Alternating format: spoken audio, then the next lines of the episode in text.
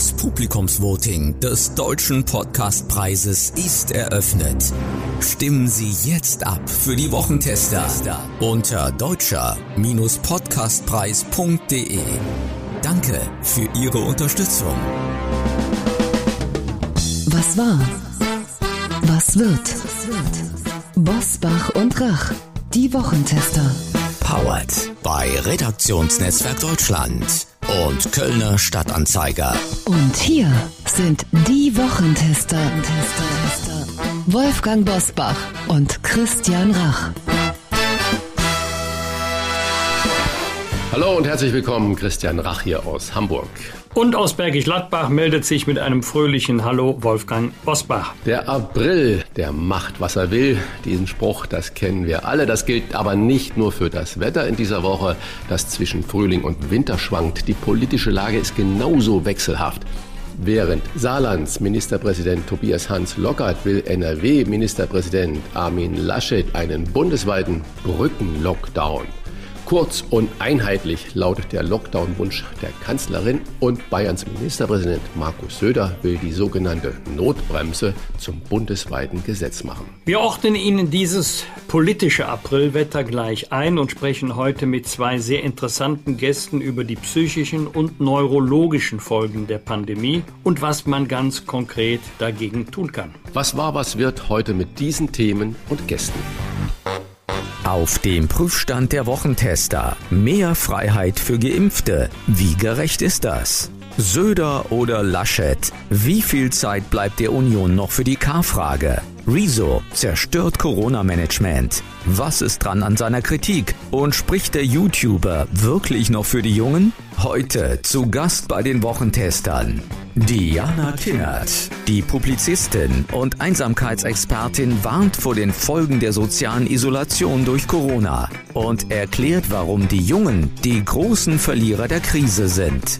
Gerald Hüther, der Neurobiologe, weiß, was uns seelisch und körperlich krank macht. Er ordnet bei den Wochentestern die neueste Studie aus Großbritannien ein, nach der einer von drei Corona-Kranken psychische oder neurologische Langzeitleiden hat. Und Sarah Brasak vom Kölner Stadtanzeiger ist die Politiktesterin. Ihre Einordnung der politischen Woche. Heute bei den Wochentestern.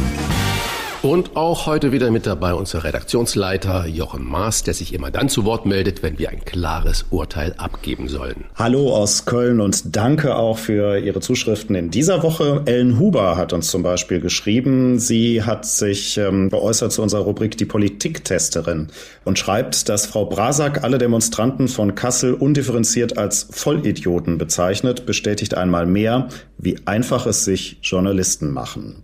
Wenn das so rübergekommen ist, Frau Huber, dann tut uns das leid. Wichtig war uns vor allem auf den maskenlosen Leichtsinn und Wahnsinn solcher Veranstaltungen hinzuweisen. Es ging damals um das Engagement von Nena. Und äh, bei diesen Veranstaltungen, da mischt sich ja durchaus berechtigte Kritik am Corona-Management mit einem kalkulierten Bruch der Infektionsverordnung und mehr als fragwürdigen Mitdemonstranten, wie wir auch am vergangenen Wochenende in Stuttgart erlebt haben. Frau Huber fragt, und die Frage wollen wir äh, tatsächlich heute mal klären, wie man denn stattdessen demonstrieren solle. Frage an unsere Wochentester. Habt ihr dazu einen Vorschlag? Das ist eine sehr gute Frage. Ich glaube, wenn wir das Demonstrationsrecht und auch den Datenschutz und so weiter nach wie vor als mit die höchsten Rechtsgüter betrachten und dann die örtlichen Behörden, die Kommunen oder die Regierungen sagen, okay, ihr dürft dort und dort unter diesen Bedingungen demonstrieren, dann sollte man sich an diese gestellten, gesetzten Bedingungen natürlich als Demonstranten auch halten. Die sollen alle ihre Meinung sagen, aber bitte so, wie es dann von der örtlichen Behörde kundgetan wird. Und äh, wenn ich dann sehe, je mehr Menschen zusammenkommen, desto rechtsfreier ist eigentlich der Raum. Dazu eine Meldung in Hamburg haben, man höre und staune geschätzt, 20. Abiturienten in dieser Zeit, wo nichts möglich ist, keine Abitursfeiern, keine Reisen, eine sogenannte Verkleidungstag, was so eine Hamburger Tradition ist, äh, zusammen veranstaltet. 20, knapp 20. Die sind dann losgezogen mit Masken und verkleidet und haben natürlich auch ein paar Dosen Bier dabei gehabt. Dann wurden die eingekesselt von mehreren Polizeistreifenwagen und sieben wurden dann zur Rede gestellt und einer wurde verhaftet. Und das ist eine Reaktion des Staates, wo ich sage, da wird weit über das Ziel hinausgeschossen, wenn ich das sehe, was wir bei Demonstrationen, wie zum Beispiel letzte Woche in Stuttgart, wieder durchgehen lassen. Also, liebe Demonstranten, demonstriert und seid dagegen, finde ich alles richtig und auch gesetzlich, wie soll ich sagen, legal. Es ist auch toll, dass unser Staat äh, das offen hält, aber haltet euch zum Schutz aller anderen bitte an die gemachten Auflagen. Dem kann ich mich nur anschließen. Demonstrationen müssen in Deutschland nicht genehmigt werden. Grundsätzlich bestimmt der Anmelder einer Demonstration auch Ort und Zeit der Demo. Aber für Demonstrationen gilt kein Sonderrecht, sondern das, was allgemein gilt, in diesem Fall eben die Hygienebestimmungen, gelten auch für Demonstrantinnen und Demonstranten. Und Demonstrationen können auch mit Auflagen versehen werden und die müssen eingehalten werden. Je größer eine Menge ist, desto schwieriger hat es die Polizei durchzugreifen, wenn es Regelverletzungen gibt, denn sie muss immer abwägen, wird es wirklich besser, wenn wir jetzt beispielsweise mit einer Hundertschaft hineingehen, um Personen äh, festzunehmen, Identität festzustellen, oder machen wir es dadurch nur noch schlimmer? Das heißt, die Frage, wie man demonstrieren soll, kann man schnell beantworten. Erstens unter Einhaltung von Recht und Gesetz und zweitens, äh, wenn Radikale oder gar Gewalttäter dazukommen, die entweder wegschicken oder weggehen, auf keinen Fall mit denen gemeinsame Sache machen. Aber auch nicht 20 feiernde Abiturienten mit Streifenwagen einkesseln und die dann vorführen und abführen. Da wird mit zweierlei Maß gemessen. Das finde ich also ein Unding. Eine weitere Zuschrift gab es von Paul Klinkhammer aus Bornheim. Er hat uns einen interessanten Vorschlag zu den zukünftigen Ministerpräsidentenkonferenzen geschickt. Und Paul Klinkhammer fragt, warum wird den Bürgerinnen und Bürgern unseres Landes nicht die Möglichkeit eingeräumt, das Ringen um die besten Lösungen live im Stream zu verfolgen? Es würden wohl heftige kontroverse Diskussionen über den richtigen Weg in der Corona-Pandemie die Folge sein. Das aber gehört zum Wesen einer lebendigen Demokratie, schreibt uns Herr Klinkhammer. Man hat, äh, wenn man Bild Bild Live und andere Medien äh, guckt, ja schon fast das Gefühl, dass man live dabei ist, weil unheimlich viel aus diesen Konferenzen auch nach draußen dringt. Aber konkret an euch die Frage von Paul Klinkhammer, sollte man solche Gipfel live übertragen? Ob jetzt im Internet oder im Fernsehen, ist ja egal. Das ist ja eine sympathische Idee. Ich wäre auch gern mal Mäuschen, was zuhört oder gar zu sehen kann.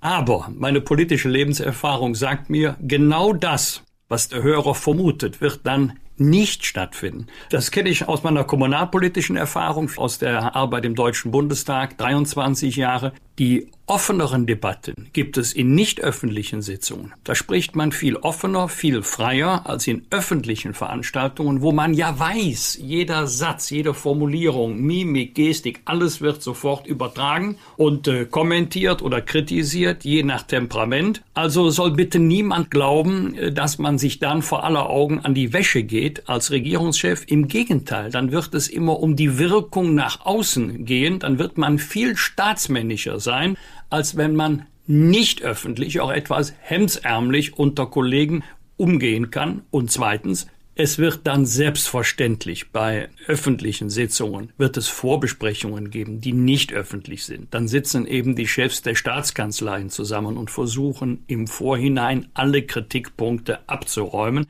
Ab Verständnis für die Frage des Hörers wäre selber auch gerne dabei, aber das, was man sich erhofft, wird dann nicht stattfinden. Wolfgang, ich sehe es ein bisschen anders.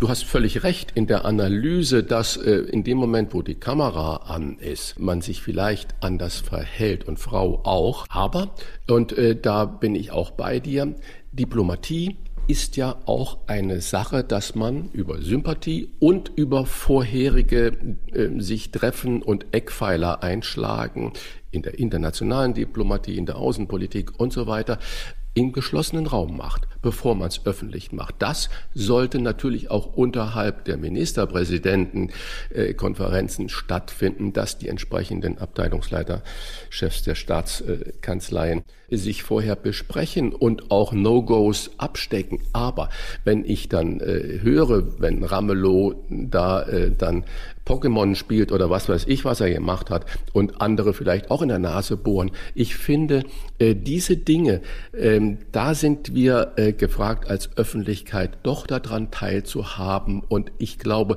je authentischer dann einer der führenden Politiker auch in diesen öffentlichen Runden umgehen würde, desto sympathischer käme er dabei rüber und desto ehrlicher würde man auch Entscheidungen äh, nachvollziehen können.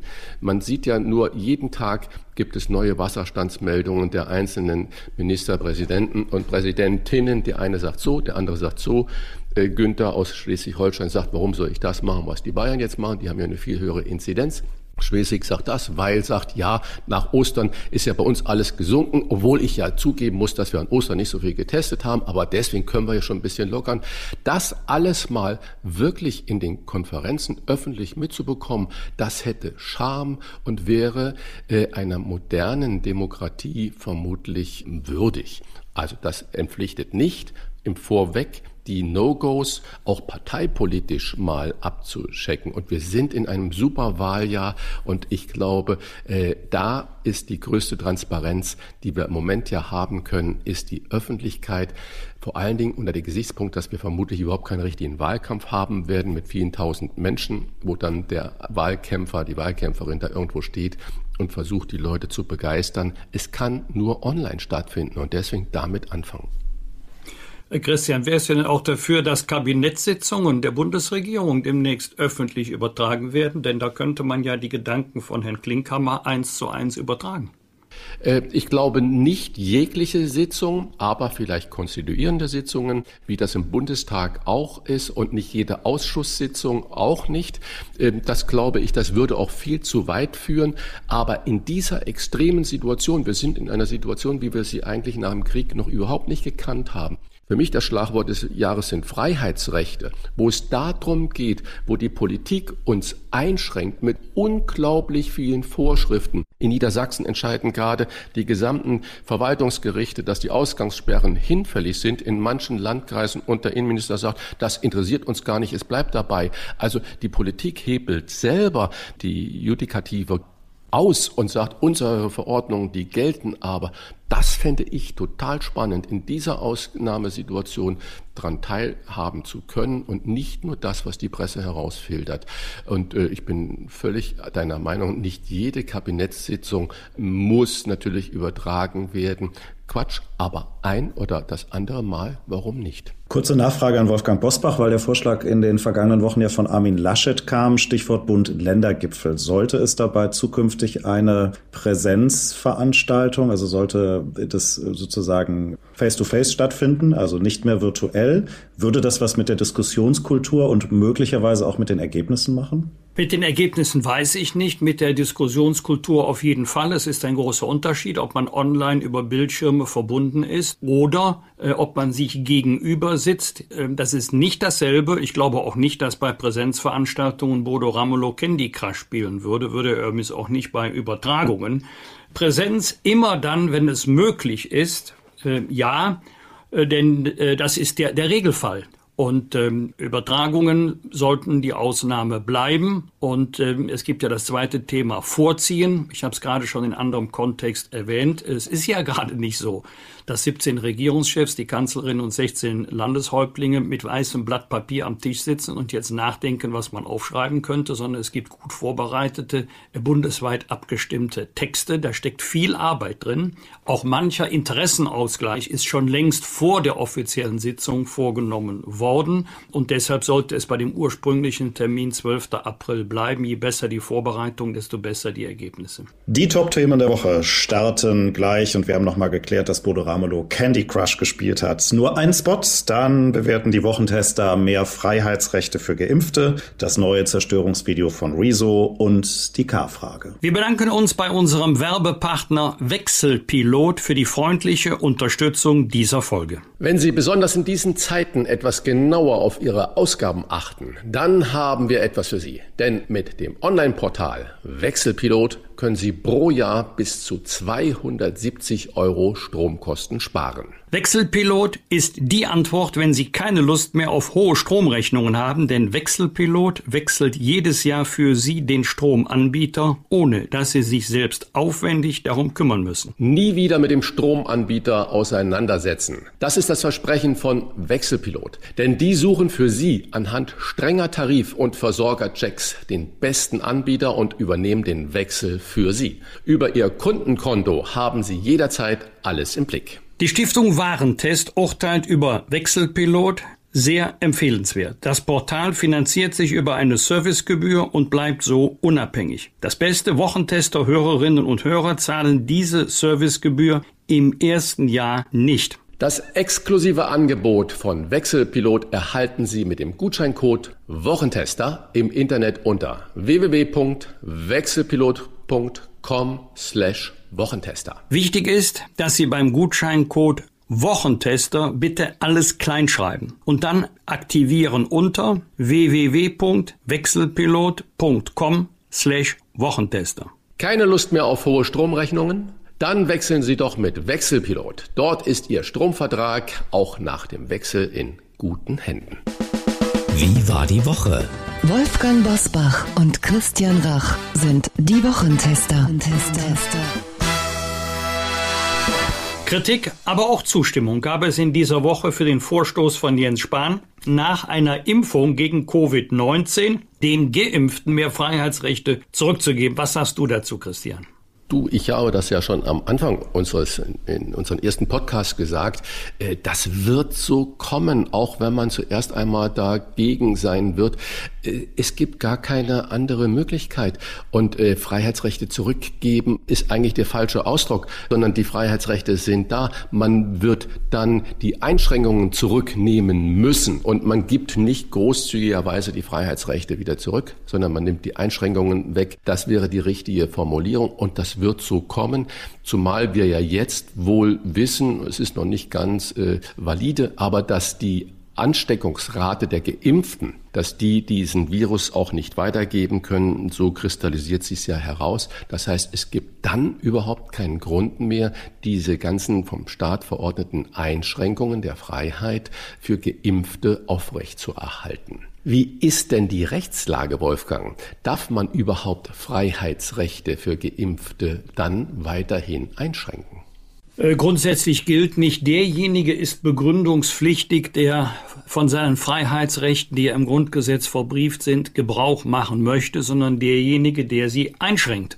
Die Rechtsgrundlage befindet sich im Infektionsschutzgesetz. Das heißt, es gibt Einschränkungen mit dem Ziel des Infektionsschutzes, wenn der Betroffene sich selber oder andere in Gefahr bringen kann. Wenn das nicht mehr der Fall ist, gibt es auch keine Grundlage mehr für Freiheitsbeschränkungen.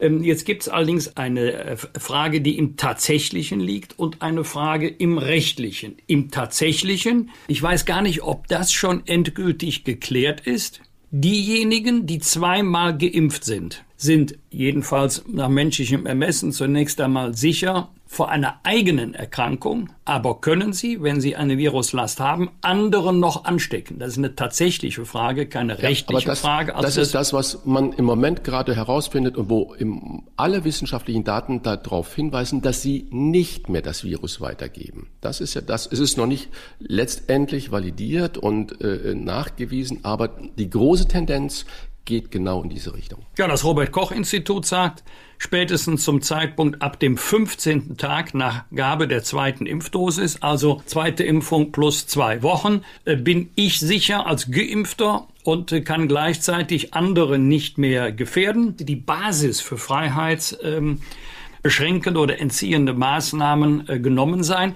Jedenfalls für die sehr äh, strikten Maßnahmen. Also Beispiel äh, Quarantäne nach Reiserückkehr. Das wird gar nicht mehr rechtlich haltbar sein. Also selbst wenn die Politik aus politischen, gesellschaftlichen Gründen dabei bleiben möchte, um eine Spaltung der Gesellschaft zu verhindern, wenn die Gerichte kommen und werden sagen, nein, das ist nicht notwendig, das ist auch nicht verhältnismäßig, das kann weg. Anders sind doch mildere Maßnahmen zu beurteilen, beispielsweise Abstandsregeln, die berühmten 1,50 Meter oder Maskenpflicht. Aber äh, die Frage wird sich spätestens dann mit ganzer Wucht stellen, je mehr Menschen wir geimpft haben, je mehr eine zweite Impfung bekommen haben. Und äh, da wird man auch unterscheiden müssen zwischen den staatlichen Restriktionen und äh, dem äh, Veranstaltungsangebot von Privaten, beispielsweise Theaterbesuch. Wieso sollten sich dann noch diejenigen, die ein, ein Theateraufführung besuchen möchten, die zweimal geimpft sind, plus zwei Wochen, einem Schnelltest unterziehen müssen? Um das Theatererlebnis genießen zu dürfen. Also das wird dann nicht mehr haltbar sein. Lange hat man wirklich öffentlich nicht so viel von ihm gehört in den äh, sozialen Netzwerkkreisen. Aber der YouTuber Rezo hat sich wieder mit einem seiner Zerstörungsvideos zu Wort gemeldet. Diesmal hat er sich die Corona-Politik der Bundesregierung vorgeknöpft. Bundesregierung ist ja CDU und SPD. Sehr harsche Worte hat er gebraucht. Die Union besteht aus einem Haufen inkompetenter Dullis, die kein Skills im Leben haben. Daher können wir alle deren Job besser machen als die.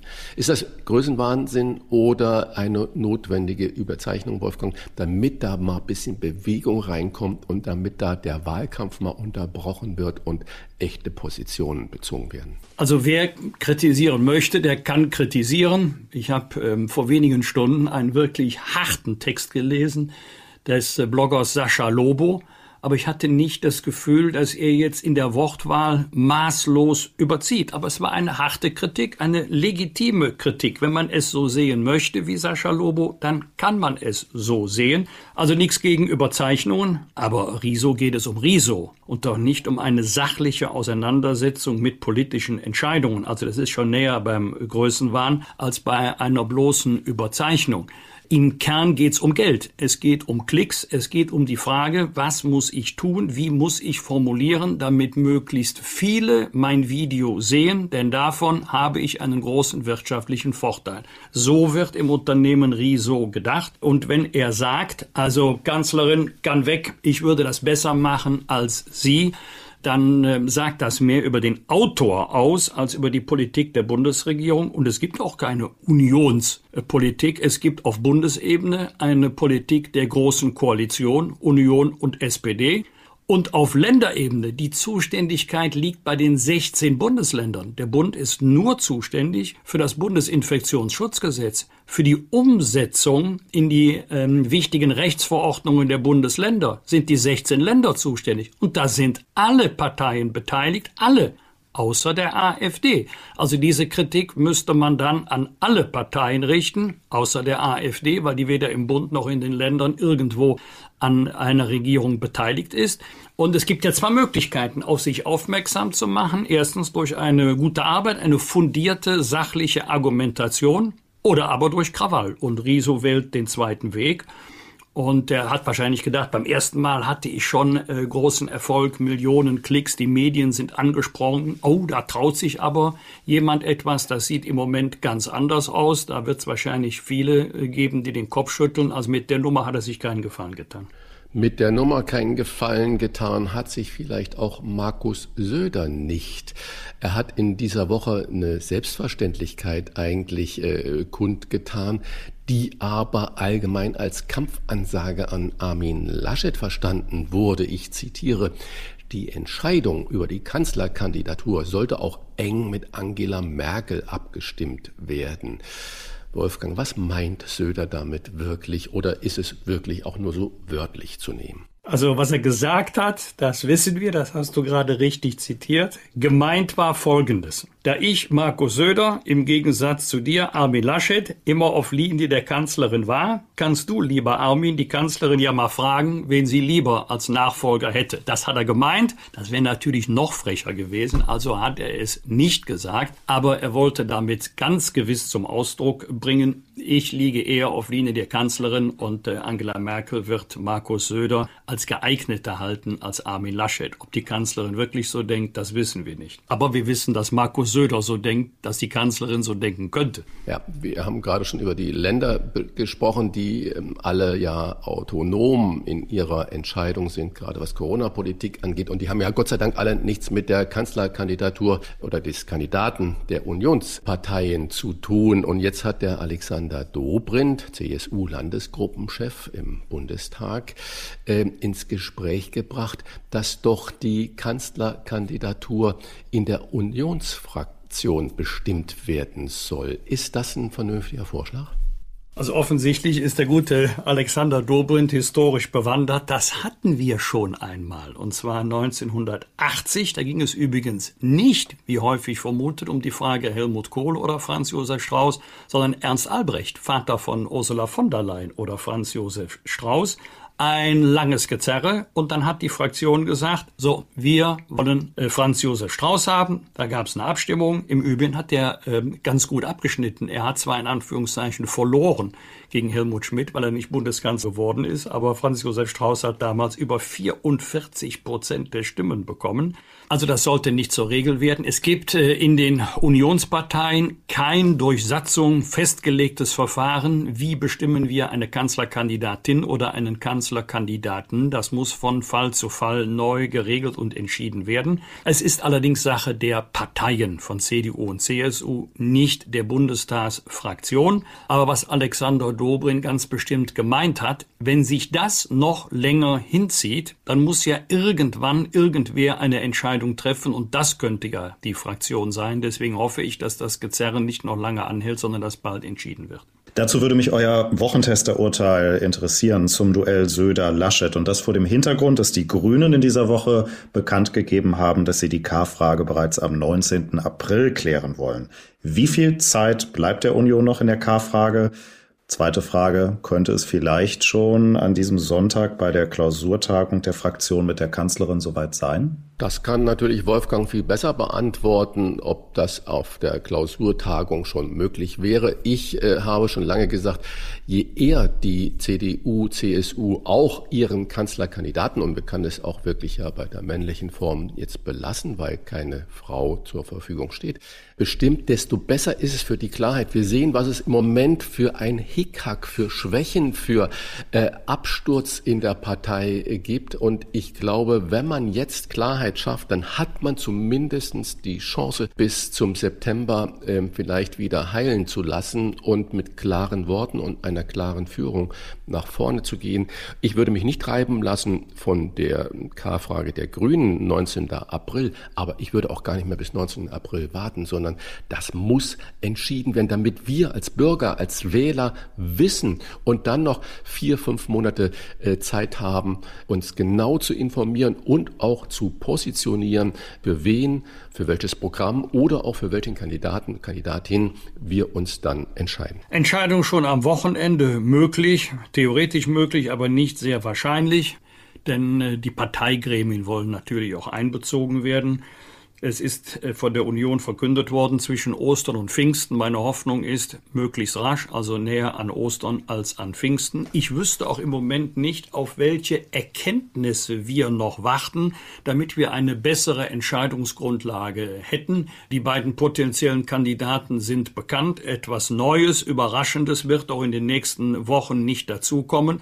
Also bitte so rasch wie möglich entscheiden, damit wir dann von den Personalfragen wieder zu den Sachfragen überwechseln können. Hat Markus Söder denn dann seine Chancen verbessert in dieser Woche? Oder umgekehrt gefragt, Armin Laschet verschlechtert? Ich glaube nicht, dass sich da viel geändert hat. Das Einzige, was sich ändern wird, ist die Nervosität in der Fraktion und bei den Kandidatinnen und Kandidaten. Jetzt sage ich was ganz Überraschendes, da wird kein Mensch mit rechnen, ist aber so. Diejenigen, die kandidieren möchten, nämlich gerne gewählt werden. Und die werden sich natürlich auch fragen, wenn ich kandidiere, mit wem hat meine Partei und damit auch ich persönlich die besseren Chancen? Und da gibt's vermutlich von Tag zu Tag ähm, mehr Abgeordnete, schrägstich Kandidatinnen und Kandidaten in den Wahlkreisen, die der Auffassung sind, mit Markus Söder haben wir bessere Chancen. Naja, und wenn ich Armin Laschet sehe nach seiner äh, Brückenlockdown-Diskussion, dass er sich dann ins Fernsehen stellt und sagt, ja, eigentlich verstehe ich mich doch mit all meinen Ministerpräsidenten und Präsidentinnen, Kolleginnen ganz gut, egal ob sie von der SPD sind, also so ein bisschen weinerlich eigentlich. Ich glaube, damit tut er sich keinen Gefallen. Und dann sagt er noch, und jetzt sollen die doch mal einen anderen Vorschlag machen. Das war doch eigentlich ganz lieb gemeint von mir. Das ist einfach nicht klar und deutlich. Das hat nichts mit Stärke und Führung zu tun, sondern sagt, wir haben uns doch eigentlich alle lieb. Warum folgt ihr mir denn jetzt nicht? Damit tut er sich keinen Gefallen. Klartext, Klartext. Wolfgang Bosbach und Christian Rach sind die Wochentester. Tester, Tester. Junge Menschen leiden am meisten unter der Pandemie, stützen aber erstaunlicherweise den Kurs der Kanzlerin am stärksten. Das ist das Ergebnis einer aktuellen Studie der Bertelsmann Stiftung über den Zusammenhalt der Deutschen nach einem Jahr Corona. Wie groß die soziale Isolation in der Krise ist und woran die Jüngeren leiden, das besprechen wir mit einer Publizistin und Unternehmerin, die als Einsamkeitsexpertin bereits die britische Regierung beraten hat und die als CDU-Mitglied zeigt, dass die CDU auch jung und digital sein kann, auch wenn das Riso vermutlich etwas anders sieht. Die neue Einsamkeit und wie wir sie als Gesellschaft überwinden können. So heißt ihr aktuelles Buch. Herzlich willkommen bei den Wochentestern, Diana Kinnert. Guten Morgen, hallo. Frau Kinnert, eine aktuelle Studie der Bertelsmann Stiftung aus dieser Woche belegt, dass zwei Drittel der Befragten bis 29 Jahre wegen der Pandemie große Sorgen um ihre Zukunft haben. Ebenfalls mehr als zwei Drittel der Jungen unter 30 fühlen sich einsam. Hat die Politik die Jungen vernachlässigt? Ich würde pauschal sagen ja. Und zwar, weil ähm, die aktuelle Corona-Strategie, die auf das Verringern des Infektionsgeschehens schaut, Regeln formuliert, von denen ich glaube, dass sie nicht ähm, die Lebensentwürfe junger Menschen wirklich mitdenken. Und wir sehen das vor allem Dingen in den Resultaten. Und die Resultate sind, dass sich jedes fünfte Kind schon selbst verletzt, ähm, dass sämtliche Krisenangebote sehr überlaufen sind, ähm, dass psychotherapeutische Bedürfnisse formuliert werden, dass Depressionen, Angstzustände zunehmen zunehmen und dass vor allem auch Einsamkeit bei über 60 Prozent der Jugendlichen Normalfall ist. Und die Resultate, die sollten uns jedenfalls nicht zufriedenstellen. Was in der Bertelsmann-Studie auffällt, Trotz Einsamkeit und Sorgen erhält die Corona-Politik bei den Jungen, schrägstich Jüngeren, die höchste Zustimmung. Haben die sich in der Ausweglosigkeit des Lockdowns schon eingerichtet oder gar abgekapselt? Ich würde sagen, ein bisschen eingerichtet, aber es hat ja auch was mit Alternativen zu tun. Und ich glaube, gerade eine junge Generation, die, und das beobachte ich vor allem, wenn ich auf so Plattformen wie TikTok unterwegs bin, sich sehr zurückzieht ähm, und sehr unter seinesgleichen bleibt und eigentlich sich von der Welt ein Stück weit abschirmt, weil sie weiß, ähm, da ist Donald Trump, da ist Rechtspopulismus, da ist der Klimawandel, da ist Vollautomatisierung. Ich weiß gar nicht, ob die Lehre, die ich gerade mache, wirklich noch zu einem Job führt. Ich glaube, dass diese Überforderung sich darin spiegelt, dass ich natürlich politische Entscheidungen Entscheidung nicht im Detail nachvollziehen kann, sondern dass das, was in der Demokratie die Grundwährung ist, nämlich Vertrauen, einfach am meisten zählt. Und scheinbar scheint Angela Merkel als Kopf dieser Bundesregierung immer noch die Person zu sein, der man eben nach 16 Jahren am meisten vertraut, vor allem aus junger Perspektive. Ich glaube aber nicht, dass man das ähm, verwechseln darf mit ähm, die Politik, die es aktuell gibt, ähm, ist die beste, die ich mir vorstellen kann. Mit Einsamkeit verbindet man ja in der Regel ältere Menschen. Warum sind denn junge Menschen einsam? Fehlt der Austausch oder was lässt diese jungen Menschen einsam werden? Das habe ich auch anfangs gedacht, beziehungsweise ich habe ja schon seit Jahren mit dem Thema zu tun und da geht es immer um den demografischen Wandel und Internet im Altersheim und agile Infrastrukturen, um die Älteren wieder in die Mitte der Gesellschaft zu holen. Also das klassische äh, Modell ist eben der, der verwaiste, der vereinzelte Alte. Und tatsächlich sagen aber Studien, dass es vor allem den junge Menschen sind. Und meine These ist, dass es nicht was mit der Anwesenheit oder Abwesenheit von Menschen zu tun hat, sondern mit der Qualität sozialer Verbindung.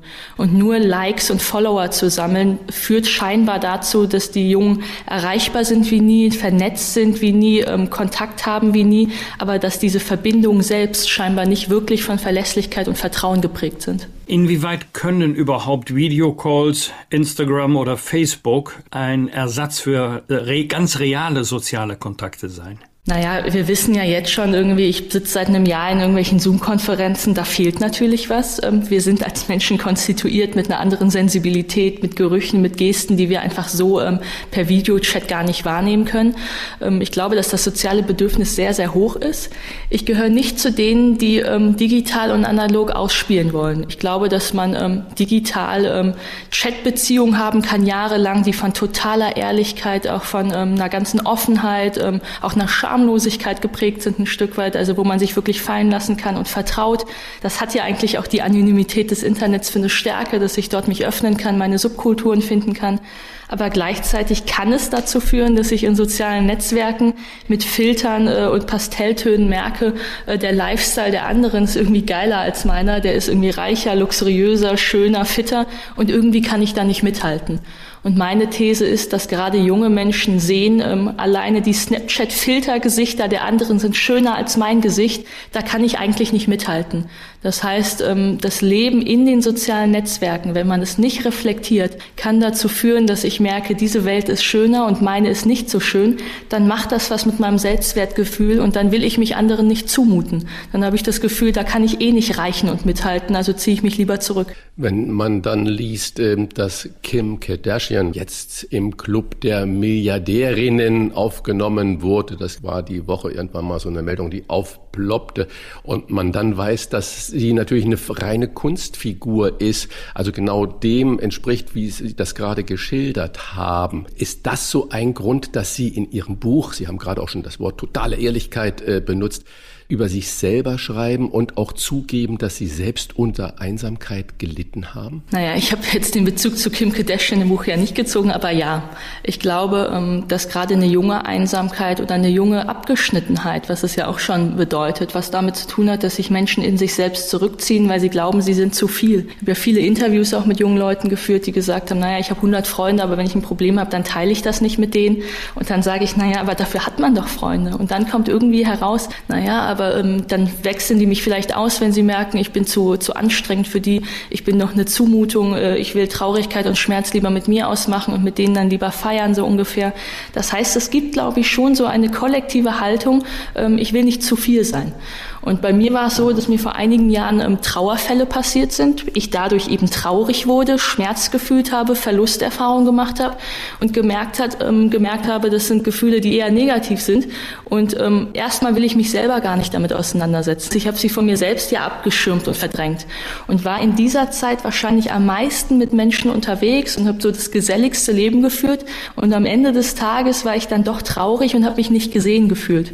Und den Vorwurf kann ich ja nicht den anderen machen, dass wenn sie mich fragen, wie es mir geht und ich gut sage, dass sie nicht wissen, wie es mir wirklich geht, sondern da muss ich ja bei mir selber anfangen und merken, ähm, ich muss mir selbst zugestehen, wie es mir geht und ich muss anderen zumuten dürfen, wie es mir geht und erst dann kann ich mich richtig gesehen fühlen. Und ich glaube, diese Ehrlichkeit, diese Offenheit macht ja wahre Intimität aus. Und am Ende hat Einsamkeit, glaube ich, schon was damit zu tun, ob eben die Qualität sozialer Verbindung wirklich auch von echter Intimität, von echtem Risiko, von echter Offenheit, auch mit dem Risiko zur Ablehnung übrigens ähm, einher einhergeht oder ob es einfach nur ein inszeniertes, wir gehören zusammen, wir stellen uns als Trophäen aus bedeutet. Und diese Art von Beziehungsfähigkeit und Beziehungsgestaltung ist, glaube ich, eine ganz wichtige gesellschaftliche Aufgabe, gerade für die jüngere Generation. Nochmal zurück zum Thema Einsamkeit oder Vereinsamung. Gibt es so eine Art äh, Diana-Rezept gegen die Einsamkeit oder was tust du ganz persönlich dagegen? Also für mich ist wichtig die Unterscheidung von Einsamkeit und Alleinsein. Ähm, Einsamkeit ist ja ein ungewollter Zustand, den ich äh, mit einer Hoffnungslosigkeit verbinde, weil ich da nicht wirklich rauskomme, ähm, weil ich ein Defizit an sozialem Austausch ähm, empfinde und wo ich nicht genau weiß, wie ich damit umgehen soll. Alleinsein im Gegenteil ist ja ein Zustand, ähm, wo ich alleine sein als Bereicherung empfinde. Da kann ich mich erholen, da kann ich nachdenken, da kann ich mich selbst kennenlernen, über meine Grenzen nachdenken. Und ich glaube, dass Alleinsein eine ganz wichtige Grundvoraussetzung ist für, ähm, für Beziehung. Wenn ich über ein Alleinsein nicht verstehe, wer ich bin, mich nicht wertzuschätzen lerne, dann mute ich mich anderen auch nicht zu, dann werde ich kontaktscheu und traue mich auch nicht in Kontakt mit anderen zu gehen. Und insofern ist immer das allererste, was ich tue, wenn ich merke, ich bin einsam, ich beschäftige mich ganz stark und bewusst mit mir selbst, weil ich dann nämlich merke, eigentlich mag ich mich und eigentlich ähm, gibt es Grund, warum mich andere Leute mögen könnten. Und dann fällt es einem, glaube ich, leichter, auf andere zuzugehen. Ich ähm, stelle fest, dass viele, viele der älteren Menschen jetzt geimpft sind, auch die zweite Impfung haben. Und gerade die Menschen, die in den Heimen sind, man hat ja zwei Gründe gehabt, warum man diese Priorisierung machte. Erstens, äh, man hat ja damals festgestellt vor einem Jahr, die Ältesten sind die am anfälligsten für äh, Corona.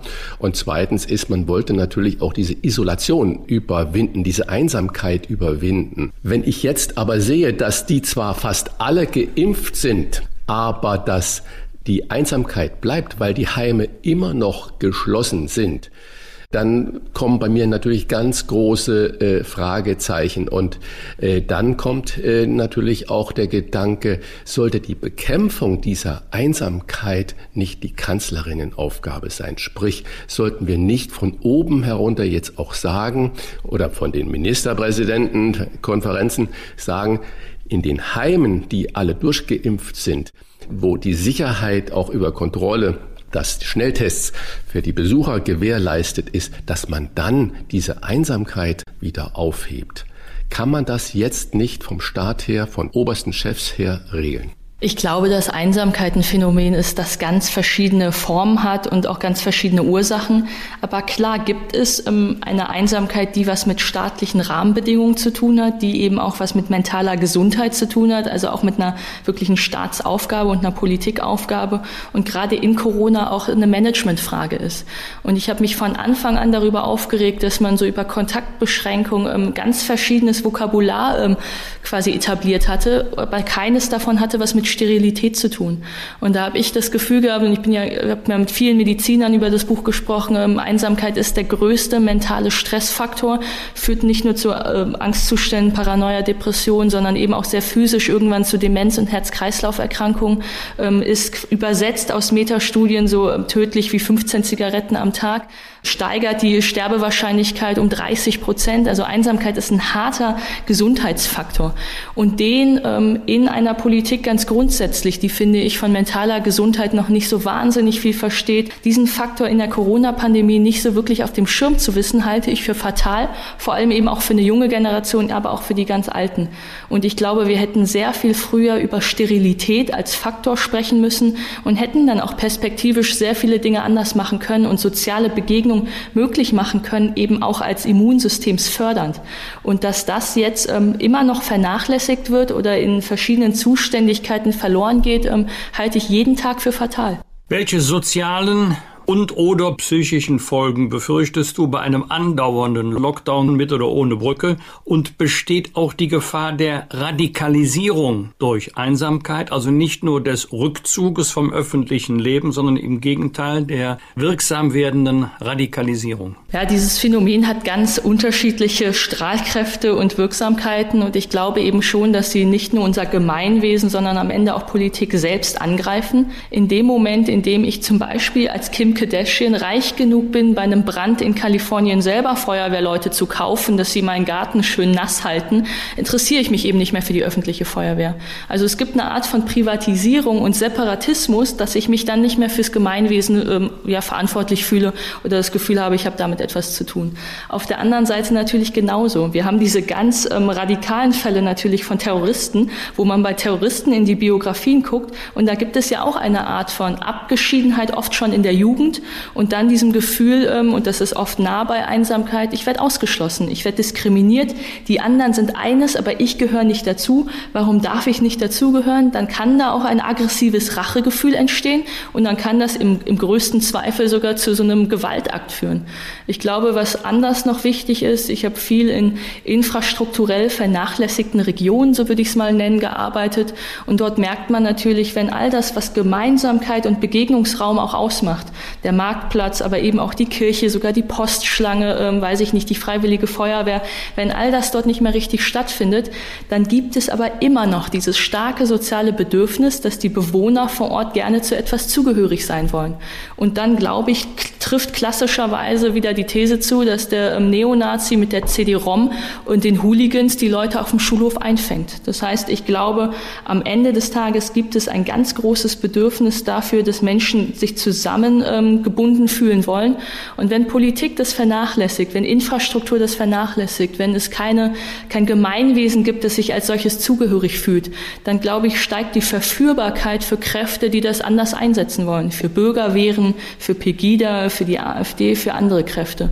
Und das halte ich eben auch für gefährlich. Und deswegen glaube ich, ist es auch ein wichtiges Thema, das Demokraten auf dem Schirm haben müssen. Gemeinwesen und dazugehören, das sind die Stichworte, die mich da zu dem YouTuber Rezo bringen. Der hat in dieser Woche wieder so berüchtigtes Zerstörungsvideo veröffentlicht. Im Visier die Corona-Politik der Bundesregierung. Rezo gibt vor, für ihre Generation, ich glaube, Sie sind fast ein Jahrgang, äh, zu sprechen. Fühlen Sie sich denn mit seiner Kritik am Haufen, ich zitiere, inkompetenter Dullis in der Union gut vertreten? Fühlen Sie sich dazugehörig zu dieser Aussage?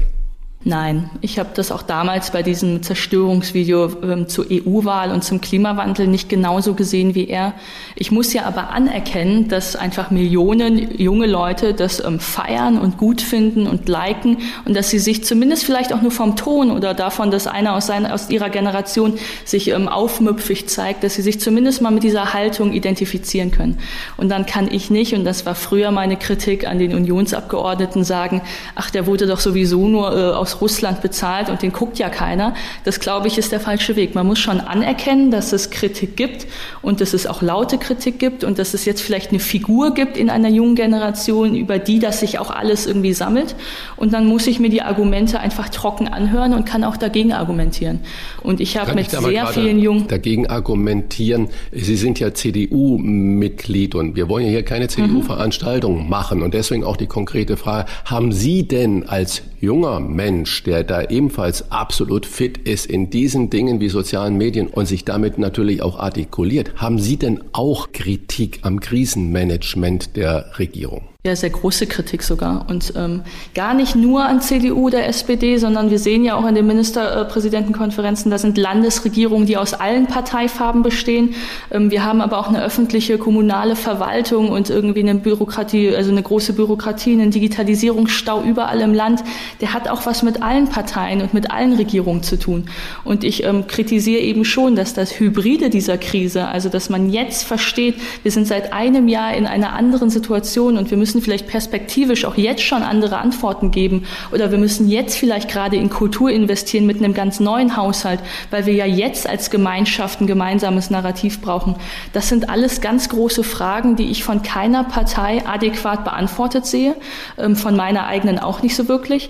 Ich sehe natürlich das Impfdesaster, das hätte ganz anders laufen können. Ich sehe eben das Schicksal der Alten. Wir haben auch immer noch keine ähm, Router und keinen Internetanschluss in Altersheimen und Pflegeheimen. Teilweise ähm, werden die Bewohner dort aufgefordert, dass in jedem Zimmer ein eigener Router angeschafft werden soll.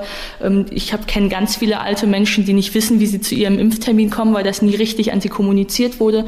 Also wir haben ein Missmanagement an jeder Stelle. Ich glaube nur, dass ich als politischer Mensch mich eher konstruktiv als Teil dieses ganzen Problems und dann eben auch als Teil dieser Lösung verstehe, als dass ich in so einer sehr ähm, ja, gratis mutigen ähm, Mentalität sage, naja, ihr sollt jetzt machen und ich kann von außen beleidigen. So ist mein Politikverständnis in einer Demokratie nicht. Und äh, wenn dann Riso sagt, seine Generation oder er und seine Freunde hätten das Ganze 10.000 Mal besser gemacht als die jetzige Regierung, ist da vielleicht was dran oder ist es auch nur der Schrei nach Öffentlichkeit, weil er im Prinzip äh, vielleicht ein einsamer Mensch ist, um auf Ihr Buch zurückzukommen? Also bei ihm, glaube ich, hat es einfach was mit einem Geschäftsmodell zu tun, ganz klar. Ähm, ich glaube natürlich, dass wir, und das sehen wir an mehreren Stellen, dass es vereinzelt Politiker gibt, wo wir sagen, irgendwie hm, hätte auch anders laufen können. Ähm, wir sehen ja auch in der Union bei diesen ganzen Korruptionsskandalen, naja, sind das jetzt wirklich nur Einzelfälle oder hat es eben auch was mit einer Parteiarbeit und einer Struktur zu tun, dass scheinbar diese Charaktere auch gerne aufsteigen und wir sie aufsteigen lassen. Das muss man systematisch hinterfragen. Aber ich habe schon große Zweifel, dass Leute, die den politischen Betrieb, die Ministerien, die Prozesse, ähm, die ganzen irgendwie Beschaffungsmaßnahmen nicht verstehen, dass die jetzt das Gefühl hätten, sie hätten die Pandemie ganz anders im Griff. Da, da habe ich große Zweifel. 14 Millionen Deutsche fühlen sich einsam. Nicht nur, aber auch wegen der Pandemie. Wie wichtig es ist, bei allen Corona-Maßnahmen auch und gerade die Jungen im Blick zu haben, das haben wir mit Diana Kinnert besprochen. Weiterlesen können Sie in Ihrem aktuellen Buch Die neue Einsamkeit. Vielen Dank für das wirklich tolle Gespräch an Diana Kinnert. Vielen Dank. Fragen und Anregungen für Bosbach und Rach? Kontakt at diewochentester.de Einsamkeit schwächt unser Immunsystem und kann krank machen in einer Zeit, in der wir ein besonders starkes Immunsystem brauchen. Wie wir unsere Selbstheilungskräfte stärken können, das besprechen wir gleich mit einem der bekanntesten Neurobiologen Deutschlands, Professor Gerald Hüther. Rauf und runter. Wolfgang Bosbach und Christian Rach sind die Wochentester. Tester. Wir geben Ihnen an dieser Stelle unsere ganz persönliche Bewertung ab über das, was wir in dieser Woche gut oder schlecht fanden. Daumen hoch oder Daumen runter. Klare Urteile sind gefragt. Lieber Wolfgang, was gab es in dieser Woche für dich, wo du gesagt hast, Daumen hoch oder Daumen runter? Also Daumen hoch für die Einbeziehung unserer Hausärzte in das Impfsystem. Das war schon lange überfällig.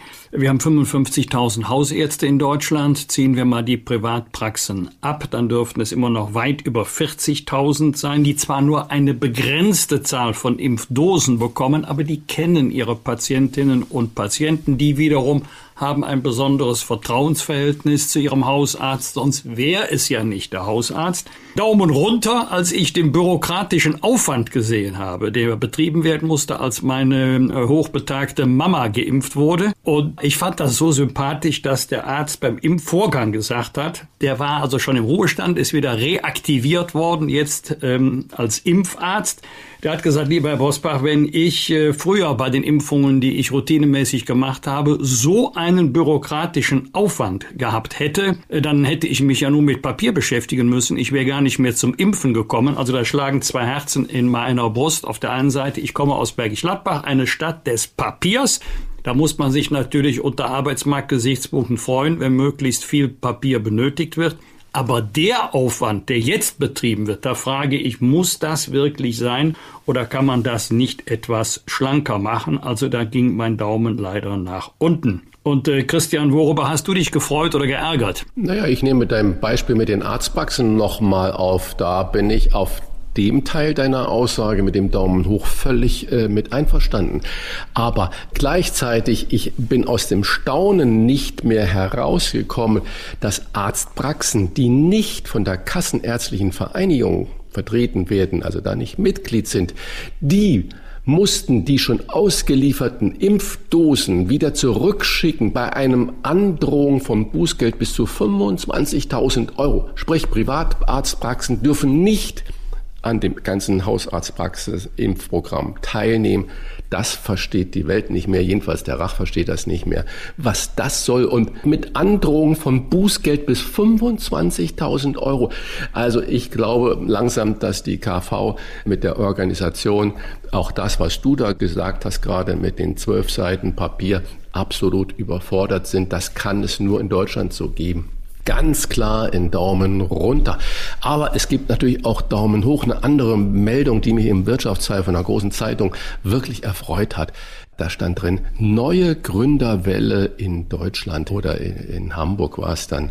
Ähm, das finde ich natürlich sehr ermutigend in dieser Zeit, dass sich unglaublich, und das sind meistens junge Leute gewesen, jetzt trauen, äh, mutig voranzugehen. Und ähm, das ganze Aussage wurde mit Zahlen unterlegt von den Banken und von den Handelskammern, wo ich sage, großartig, genau, wir dürfen nicht nur depressive Meldungen vertreiben und äh, damit hausieren gehen, sondern wir müssen genau dieses Positive natürlich auch sagen. Da gibt es wirklich junge Menschen, die sagen, jetzt ist die Zeit, zu starten, durchzustarten mit innovativen Konzepten und auch Risiken einzugehen. Da rufe ich ein ganz lautes ähm, Bravo dazu. Und ein weiteres Bravo rufe ich an das Gericht in Ingolstadt. Die haben einen Raser, der mit über 230 Stundenkilometern auf der Autobahn, erlaubt waren 100, tödlichen Unfall verursacht hat, zu dreieinhalb Jahren Haft verurteilt hat. Und da sage ich, das ist richtig, da muss die Gesetzgebung sich da ein bisschen ändern.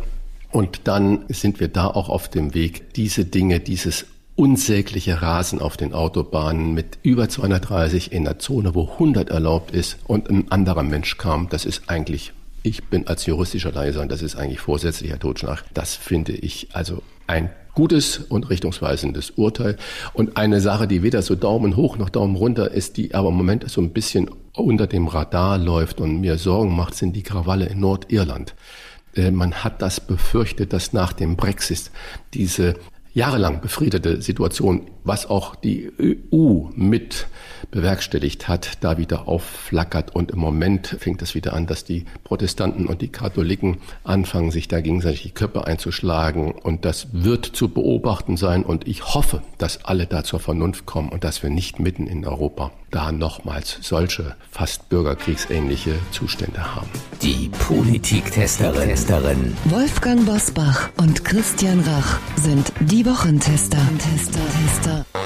Die Einordnung der politischen Woche heute mit der stellvertretenden Chefredakteurin des Kölner Stadtanzeiger Sarah Brasak. Frau Brasak, bei welchem politischen Thema sagen Sie in dieser Woche Daumen hoch? Einen Daumen hoch gibt es bei mir für die Nachricht, dass die Grünen sich am 19. April öffentlich auf ihren Kanzlerkandidaten oder ihre Kanzlerkandidatin festlegen wollen und auch für die vergleichsweise doch sehr souveräne und unaufgeregte Art und Weise, wie sich dieses Duo im Bündnis in den vergangenen Monaten präsentiert hat. Diese Entschlossenheit wünscht man sich auch bei einer anderen Partei. Und bei welchem Thema sagen Sie Daumen runter? Daumen runter gibt es bei mir für das gestern bekannt gewordene AfD-Wahlprogramm, über das am Wochenende beim Parteitag in Dresden abgestimmt werden soll.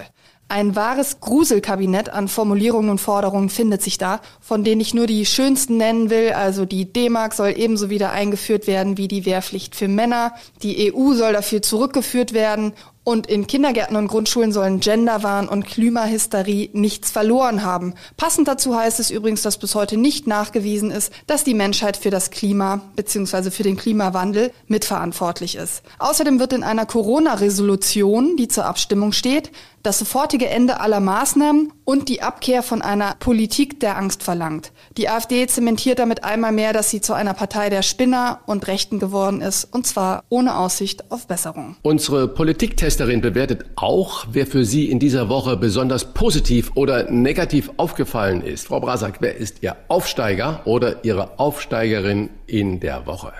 Mein Aufsteiger der Woche heißt Hunter Biden. Der Sohn des amerikanischen Präsidenten hat jetzt seine Memoiren veröffentlicht. Und nach allem, was ich darüber lesen konnte, finde ich es sehr bemerkenswert und imposant, dass jemand derart schonungslos und offen über seine sehr persönlichen Dämonen spricht.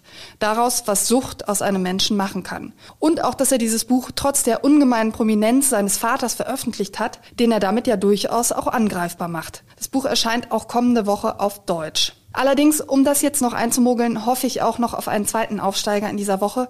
Auch wenn ich kein Fußballfan bin, wäre es den Kölnerinnen und Kölnern mitten in der Pandemie doch sehr zu wünschen, dass der FC-Trainer Markus Gisdol am Sonntag gegen Mainz endlich einmal siegreich hervorgeht. Wir haben genug Drama im Moment, wir brauchen keine weiteren mehr im Fußball. Und andersherum formuliert, wer ist in Ihren Augen in dieser Woche abgestiegen? Mein Absteiger der Woche, das sind dann ebenfalls gleich zwei Absteiger, nämlich die beiden Herren, die vor wenigen Tagen beim sogenannten Sofa-Gate mehr als unangenehm aufgefallen sind.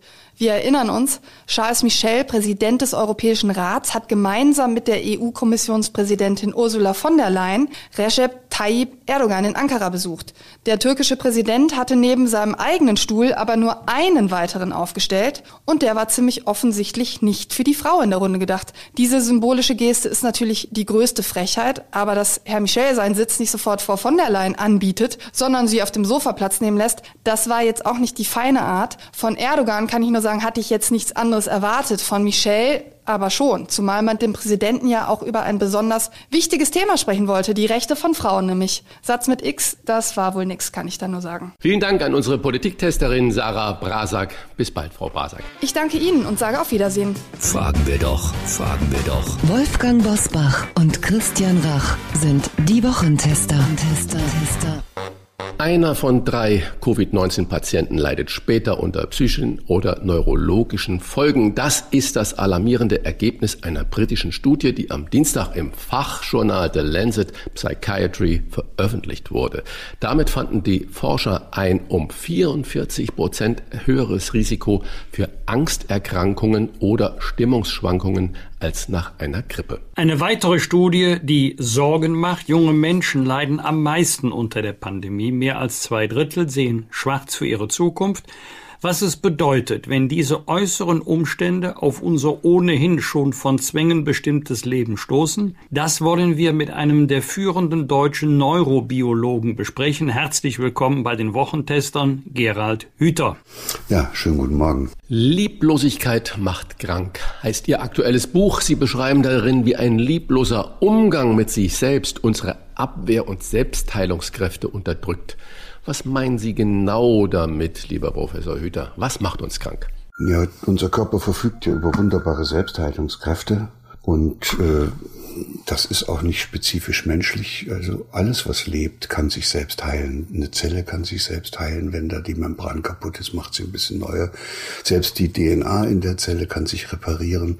Das sind also alles ganz natürliche, lebendige Prozesse. Und wir haben natürlich auch eine ganze Menge Möglichkeiten, uns selbst zu heilen. Also wenn ein Arm gebrochen ist, ist es ja nicht der Arzt, der den heilt, sondern der Knochen wächst dann selber zusammen. Und die ärztliche Kunst besteht darin, den so zusammenzuhalten, dass das auch gut äh, dass die Rahmenbedingungen so sind, dass das auch gut gelingt. Und im Hirn gibt es eben eine ganze Reihe von Regelsystemen, die dafür sorgen, dass im Körper alles gut zusammenwirkt. Das ist das Herz-Kreislauf-System, das Immunsystem, das endokrine System, auch das vegetative Nervensystem. Und die sollten vernünftig arbeiten, damit man wieder gesund wird. Und wenn sie das denn auch könnten, dann würde, würden diese Systeme dafür sorgen, dass alles immer wieder passt und wenn es mal nicht passt, dass es wieder repariert wird. Und nun sind wir Menschen aber solche Künstler, dass wir es fertigbringen, mit Vorstellungen herumzulaufen, was wir noch alles zu tun haben und was es noch alles für Probleme gibt und was wir noch alles lösen müssen. Und die beschäftigen uns so, dass es im Hirn, wenn man es jetzt so ganz allgemein sagt, immer wieder zu einem gewissen Durcheinander kommt, mit dem Ergebnis, dass dann auch diese in tiefer liegenden Bereichen äh, für die körperliche Regulation und zuständigen Systeme durcheinander kommen und das Ergebnis davon ist, dass man dann irgendwann krank wird. So. Und jetzt heißt die Frage, wie kriegt man denn das besser hin? Und eine der interessantesten Möglichkeiten, wie man das erreichen kann, ist, indem man einfach mal versucht, ein kleines bisschen lieb liebevoller mit sich selbst umzugehen. Also jetzt zum Beispiel vor dem Rechner, wo man einen halben Tag schon davor gesessen hat, ruft der Rücken ständig nach oben, hallo, das tut weh, du musst dich mal ein bisschen bewegen. Und da gibt es Menschen, die dann so lieblos mit ihrem Rücken umgehen, dass die trotzdem sitzen bleiben, weil es ihnen wichtiger ist, ihre Deadline zu schaffen. Ergebnis davon ist, der Rücken ist nun allein gelassen, muss sich selber helfen die Bänder werden verhärtet, die Sehnen äh, auch und dann entstehen noch solche Faszienverklebungen. Das Ergebnis davon ist, der Rücken nimmt dann diese schräge Form an und wenn sie ihn wieder aufrichten, tut es weh. Und deshalb bleiben sie dann in dieser gekrümmten Haltung mit dem Ergebnis, dass es dann immer wieder zu kleinen Rupturen kommt und dann kleine Narben sich bilden. Und wenn sie dann zwei Jahre später zum Orthopäden gehen, macht er eine Röntgenaufnahme und zeigt ihnen, wie kaputt ihr Rücken ist. So, der ist aber nicht davon kaputt kaputt gegangen, dass er sich abgenutzt hat, sondern dass sie nicht auf ihn gehört haben. Durch die Pandemie haben wir doch in einem großen Umfange die Kontrolle über unser Leben, über ein selbstbestimmtes Leben verloren, weil wir zum Beispiel durch einen Lockdown von außen bestimmt werden. Welche Folgen hat das für unsere Psyche? Ja, wir Menschen haben zwei Grundbedürfnisse, die sind, die muss man eigentlich immer mal wieder in Erinnerung rufen. Wir sind ja zutiefst soziale Wesen, könnten gar nicht leben ohne andere. Und deshalb kommen wir schon mit diesem Grundbedürfnis nach Verbundenheit auf die Welt. Und dann gibt's noch ein zweites, das ist genauso wichtig. Wir sind auch Gestalter, wir sind Subjekte, wir wollen autonom in der Welt dann auch, und später nennen wir das frei agieren. Und beide Grundbedürfnisse werden verletzt, wenn man in so eine schwierige Situation kommt und man gesagt bekommt von anderen, was man zu tun hat. Dann ist es mit der Zugehörigkeit schwer, äh, weil man ja nicht mehr aus eigenen Antrieb und eigener Überzeugung zugehörig ist, sondern man solidarisiert sich dann mit den anderen, weil es nicht anders geht. Das ist praktisch ein äußerer Druck, der da ausgeübt wird. Und ja, Selbstgestaltung, Sie haben es schon gesagt, da ist nichts mehr von Selbstgestaltung. Und das bringt eben dieses eben genannte Durcheinander ins Hirn mit dem Ergebnis, dass dann auch die Selbstheilungskräfte nicht mehr so richtig arbeiten können. Sie haben gerade gesagt, wir sind natürlich äh, soziale Wesen und die zweite große Komponente, wir sind Gestalter. Wir haben anfangs schon darüber gesprochen, dass zwei Drittel der Jungen pessimistisch in die Zukunft schauen. Liegt das vielleicht daran, dass man ihnen den Gestaltungsraum irgendwie wegnimmt? Hinzu kommt da scheinbar äh, schwere psychische Langzeitschäden bei Corona-Kranken. Was kommt da auf die Gesellschaft zu? Die Jungen, die pessimistisch sind, Langzeitschäden bei Corona-Erkrankten. Droht uns da der psychische Lockdown? Ja, Sie brauchen sich ja nur mal in die Situation von diesen jungen Menschen hineinzuversetzen. Da weiß keiner, wie das weitergehen soll. Das geht schon damit los, dass man nicht weiß, ob sein Abitur dann überhaupt so wertvoll ist, wie das normalerweise wäre. Dann sind die beruflichen Zukunftsaussichten dramatisch. Äh, das heißt, die, die, die jungen Leute haben, die, die, die werden völlig verunsichert, die haben Angst und müssen irgendwie versuchen, mit dieser Situation umzugehen und äh, und so ein Dauerkonflikt, den man im Hirn hat, führt dann dazu, dass eben auch unglaublich viel Energie da oben verbraucht wird. Und dann hilft sich das Hirn sozusagen aus so einer Situation selbst auch und eine eine Möglichkeit ist, dass man dann irgendeine Störung entwickelt. Also man zieht sich zurück, man hat Zwangsvorstellungen und versucht es dann irgendwie alles unter Kontrolle zu kriegen. Und die allerschlimmste ist die, dass man, dass im Hirn äh, Netzwerke ausgebildet werden, die sich über das Bedürfnis legen, etwas leisten, etwas gestalten zu wollen. Ja, und dann will man nicht mehr, dann ist man sozusagen äh, stillgelegt. Und dann tut's auch nicht mehr weh, aber dann ist auch die ganze Leistungsbereitschaft und der Gestaltungsdrang, die sind dann unterdrückt. Und das ist dauerhaft. Das geht nicht ohne weiteres wieder weg. Solche Menschen, die haben ja dann regelrecht Netzwerke im Hirn über ihre Bereiche gelegt, wo normalerweise das Bedürfnis entsteht, sich einzubringen und etwas zu machen. Und wenn das so weggehemmt ist, dann äh, brauchen diese jungen Leute dann anschließend tatsächlich Unterstützung, dass das wieder rauskommt. Also die müssten die Erfahrung machen, anschließend, dass es äh, doch wieder geht. Und was noch schöner wäre, ist eben, wenn wir jetzt in dieser schwierigen Situation ihnen trotzdem nach äh, so gut es irgendwie geht, helfen könnten, das Gefühl zu entwickeln, dass sie doch etwas gestalten können. Wenn uns die ständige Jagd nach Erfolgen und einem optimierten Leben krank macht, wie Sie in Ihrem Buch schreiben, hat dann die Pandemie oder könnte dann die Pandemie nicht eher heilende Wirkung haben, weil sie uns aus all diesen vermeintlichen Glücksbringern ausbremst, zumindest eine Zeit lang? Das ist auch sicherlich so, aber das, wir, wir sind ja sehr viele Menschen, aber es gibt eine wachsende Anzahl von Personen, die jetzt angesichts der Pandemie merken, dass sie auf sich selbst zurückgeworfen sind und die jetzt anfangen, sich ein bisschen mehr um sozusagen ihren näheren Lebensbereich zu kümmern, um die Kinder, um den Garten, eben um all das, um die Wohnung, um all das, was man so gestalten kann. Und äh, dazu gehören auch solche, die plötzlich sich nochmal fragen, worauf es denn eigentlich im Leben ankommt. Auch das werden immer mehr. Wir haben ja so eine Webseite aufgebaut, die heißt Liebevoll Jetzt und innerhalb von drei Wochen sind da 6000 Leute drauf, die sich da eingetragen haben und wohl offenbar zum Ausdruck bringen, dass es ihnen wichtig ist, gemeinsam mit anderen sich ein wenig mehr um sich selbst zu kümmern und auf das zu achten, was ihnen im Leben wirklich bedeutsam ist. Auch ihre körperlichen Signale nicht länger zu unterdrücken und ihre lebendigen Bedürfnisse wieder spürbar zu machen und dann auch lebbar zu machen. Wolfgang Bosbach hat gerade nach den Glücksbringern äh, gefragt und äh, die alten Chinesen haben schon versucht, eine Definition des Glücks äh, zu geben, die Griechen mit Platon und so weiter und so fort. Und eine moderne Glücksforschung sagt ja heute, dass Glück gar nicht jetzt die Summe des Geldes oder nur Gesundheit ist, sondern eigentlich die Summe der sozialen Kontakte. Und wenn ich das jetzt sehe, was in dem letzten Jahr damit passierte, dann mache ich mir natürlich äh, wirklich große Sorgen und äh, stelle mir die Frage, wenn unser Glück, das ja vor der Pandemie auch sehr von Äußerlichkeiten, von Oberflächlichkeiten äh, bestimmt war. Was passiert da jetzt äh, bei unserem Streben nach dem glücklichen Leben in der Pandemie und nach der Pandemie? Neurobiologisch ist Glück der Zustand, in dem im Hirn durch glückliche Umstände äh, also plötzlich mal alles so richtig gut zusammenpasst. Hat jeder schon mal erlebt. Man äh, hat plötzlich das Gefühl, auf einmal fügt sich alles, auf einmal passt alles zusammen. Zur Not kann das auch ein Lottogewinn sein, wenn man so unbedingt meint, dass das Glück vom Geld abhängt.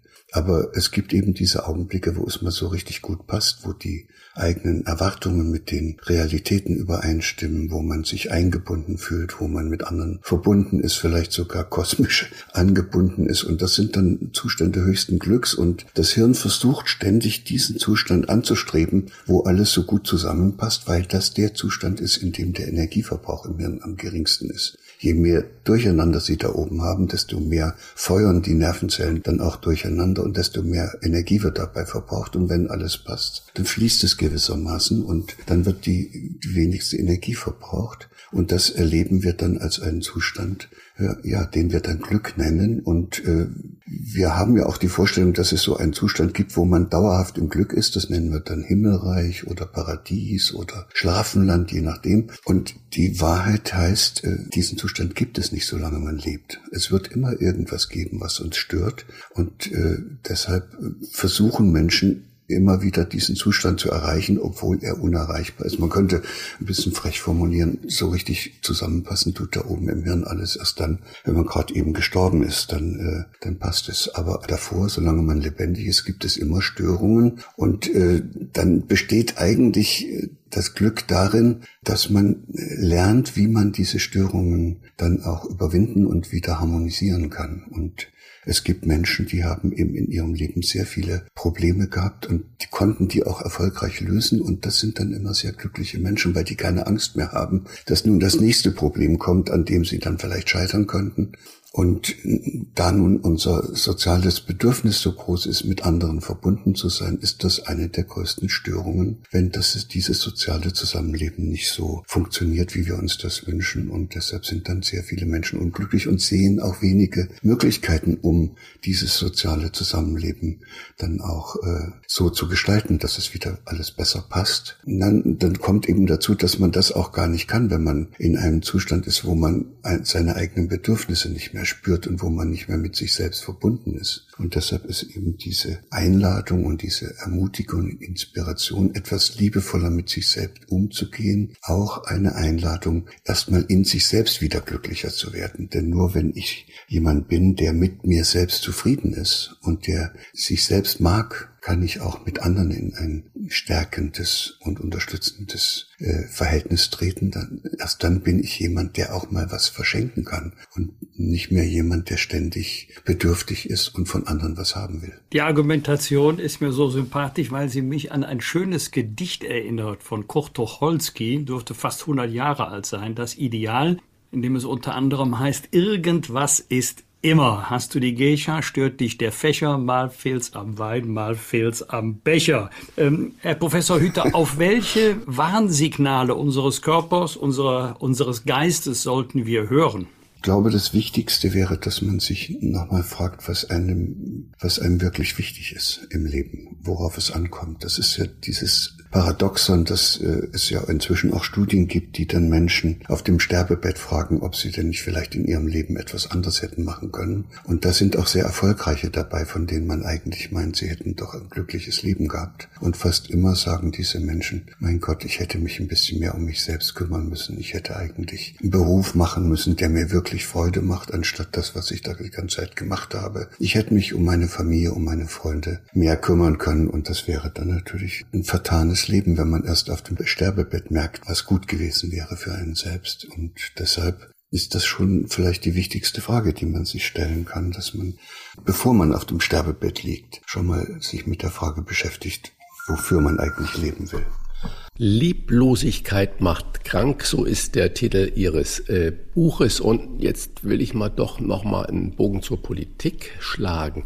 Gilt dieser Titel auch im Umgang in der Politik, wenn Sie den täglichen Kampf um Lockdown oder zum Beispiel auch um die Kanzlerfrage anschauen. Ist da äh, Lieblosigkeit vorhanden oder ist das ein Wesen der Politik? Ja, wir Menschen sind ja alle Suchende. Also wir haben ja keine, wie die Tiere, wir haben ja keine äh, solche festgefügten Verhaltensprogramme, die uns helfen, sozusagen ein Mensch zu werden, sondern wir müssen erst unterwegs lernen, wie das geht. Wenn Sie so ein kleines Fohlen auf der Weide sehen, was eben auf die Welt gekommen ist, am Nachmittag rennt das hinter der Mutter her und dem muss niemand sagen, wie es geht. Wir müssen uns erst gegenseitig helfen, herauszufinden, wie es geht. Wir bleiben also das ganze Leben lang Suchende und dabei kann man sich verirren. Und wie Sie alle wissen, kann man sich als Einzelner verirren. Wir kennen da ja viele Beispiele. Und jetzt kommt die Antwort auf Ihre Frage, ja, man kann sich auch kollektiv verirren. Und dann wird man kollektiv krank. Und möglicherweise haben wir im Augenblick so eine Situation, dass hier eine ganze Gesellschaft auf einem Weg unterwegs ist, der nicht sehr kohärent ist und der dazu führt, dass immer mehr Störungen auftreten. Wir nennen das dann Krisen und Konflikte. Und die wird man nicht lösen können, indem man noch klarer und deutlicher seine eigene Meinung zum Ausdruck bringt und den anderen sagt, wie blöd die alle sind. Und wenn Sie sich die Politik anschauen, wenn man das so von außen betrachtet, hat man den Eindruck, da verfolgt jeder irgendein anderes Anliegen. Und das kann nicht gut gehen, weil das ist zu inkohärent. Und wenn das in einer Gesellschaft nicht gelingt, dass die Menschen sich auf irgendetwas einigen, was ihnen wirklich allen gleichermaßen wichtig ist, dann zerfällt jede Gesellschaft über kurz oder lang. Nachfrage, wir hatten schon, äh, Wolfgang Bosbau und ich, darüber diskutiert, ob es zum Beispiel ein Weg wäre, diese jetzt in aller äh, Munde immer vorhandene Ministerpräsidentenkonferenz mit der Kanzlerin, ob man die nicht öffentlich machen sollte, würde da nicht so eine Kohärenz wieder entstehen, wo dann der interessierte äh, Bürger live miterleben kann, dass da wirklich gerungen wird um ein gemeinsames Ziel? Halten Sie so eine Öffentlichkeit für äh, in dieser nur speziell in dieser extremen Ausnahmezeit für wünschenswert? Ja, Sie müssen immer jedem Bürger das Gefühl geben, dass er versteht, was läuft, dass er das, was da läuft, gestalten kann und dass das, was er da versteht und gestalten kann, dass das auch sinnhaft ist. Das sind sozusagen die drei salutogenetischen Grundlagen. Salutogenese ist ja die Lehre davon, wie man wieder gesund wird, im Gegensatz zur Pathogenese, die uns beschreibt, woran man krank wird. Und deshalb wären solche Beteiligungsprozesse immer der richtige Weg. Und vielleicht das noch als Vorschlag. Es ist leichter, die Menschen vor Ort an Prozessen zu beteiligen, als äh, fern aus Berlin irgendwelche Vorschriften und Maßnahmen verordnet zu bekommen. Und wahrscheinlich ist es für eine Gesellschaft gesünder, wenn sie die Probleme, die da auftauchen, als viel stärker auch lokal oder regional löst, als dass das so zentral gemacht wird. Schauen Sie, wir haben hier in dem einen Dorf haben Sie vielleicht äh, zehn Infektionen und in, in dem Nachbardorf gar keins dann könnte doch dieses Dorf mit den zehn Infektionen über ihren Bürgermeister, die könnten das Problem doch auf irgendeine Art und Weise lösen, dass die gemeinschaftlich daran gehen, in so eine Quarantäne zu gehen und zu helfen, dass das Dorf wieder frei von Covid wird. Da muss man aber nicht das nächste Dorf, wo überhaupt kein einziger Fall ist, auch mit einsperren. Sie beraten mit Ihrer Akademie für Potenzialentfaltung auch viele Führungskräfte. Was würden Sie Politikern und Managern raten, um nicht zu erkranken? Man erkrankt umso weniger, je stärker das eigene Immunsystem ist. Ich mache das ganz einfach. Und das Immunsystem ist immer dann stark, wenn man im Laufe seines Lebens dem Immunsystem viele Gelegenheiten geboten hat, zu lernen, wie es Krankheitserreger bekämpft. Also würde ich diesen Herren und Damen empfehlen, sich immer wieder auch Erregern auszusetzen, möglichst schon als Kind, aufzuhören, ihre Kinder ständig vor allem schützen zu wollen, sondern das Leben ist gefährlich und dann muss man raus und so lernt auch nur das Immunsystem, wie es mit unterschiedlichsten Erregern umgeht. Und dieses Immunsystem wird enorm geschwächt das wissen wir ja alle. Wenn man Stress hat, wenn man Belastungen hat, die man nicht bewältigen kann, wenn man Probleme hat, die man nicht lösen kann, wenn man Angst hat. Und deshalb wäre die Stärkung der eigenen Abwehrkräfte und damit dieser Selbstheilungskräfte die wichtigste Botschaft, die ich da einfach verbreiten könnte. Leider gehen wir alle davon aus, dass wir von diesem Virus sozusagen ergriffen werden und krank gemacht werden und vergessen dabei ein bisschen, dass immer zwei dazugehören. Es gehört ein krankmachendes Virus dazu oder ein Erreger, aber es gehört auch ein hinreichend geschwächtes eigenes Abwehrsystem dazu, damit man krank wird. Zu dieser Ihrer Aussage passt ein wunderbares Zitat euch allen wünsche ich für die Zeit, die kommt, bei aller Härte der Auseinandersetzung, geht immer ordentlich miteinander um. Und wissen Sie, wer das gesagt hat? Das war hier unser Freund Wolfgang Bosbach im Juni 2017 im Bundestag, als er sich verabschiedet hat. Nach dem Gespräch mit Ihnen, lieber Professor Hüter, möchte ich noch ergänzen, Geh auch ordentlich mit dir selbst um und dann hat das Virus vielleicht und auch das Virus der Lieblosigkeit in der Gesellschaft nicht die ganz große Chance. Vielen Dank an Gerald Hüther für diesen Lichtstrahl, für diesen Ausweg aus der Krise, die viele zurzeit als ziemlich dunklen Tunnel empfinden. Lieblosigkeit macht krank, muss sie aber nicht, denn es ist nie zu spät, um gesund zu werden. Sehr Herzlichen gerne. Dank, Herr Professor. Ich danke Ihnen. Was wird? Was wird? Wolfgang Bosbach und Christian Rach sind die Wochentester. Am Sonntag demonstrieren in Düsseldorf vom Dauerlockdown betroffenen Branchen hoffentlich mit Maske, mit vielen Geradeausdenkern und möglichst wenig Querdenkern. Am Montag fällt in Bayern der Startschuss für die Spargelsaison. Lieber Wolfgang, liebst du deutschen Spargel? Oh, da könnte ich mich reinlegen mit Aber weißt du Butter was? Sauce ja, ja. Hollandaise mit Schinken.